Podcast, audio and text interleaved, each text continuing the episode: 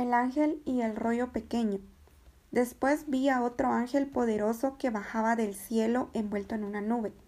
Un arco iris rodeaba su cabeza, su rostro era como el sol y sus piernas parecían columnas de fuego. Llevaba en la mano un pequeño rollo escrito que estaba abierto.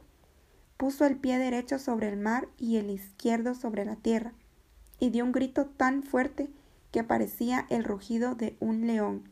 Entonces los siete truenos levantaron también sus voces.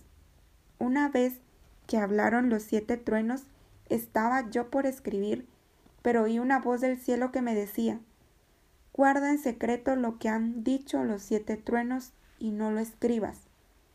El ángel que yo había visto de pie sobre el mar y sobre la tierra levantó al cielo su mano derecha y juró por el que vive por los siglos de los siglos, el que creó el cielo, la tierra, el mar y todo lo que hay en ellos, y dijo, el tiempo ha terminado. En los días en que hable el séptimo ángel, cuando comience a tocar su trompeta, se cumplirá el designio secreto de Dios, tal y como lo anunció a sus siervos los profetas. La voz del cielo que yo había escuchado se dirigió a mí de nuevo. Acércate al ángel que está de pie sobre el mar y sobre la tierra, y toma el rollo que tiene abierto en la mano. Me acerqué al ángel y le pedí que me diera el rollo. Él me dijo, tómalo y cómetelo.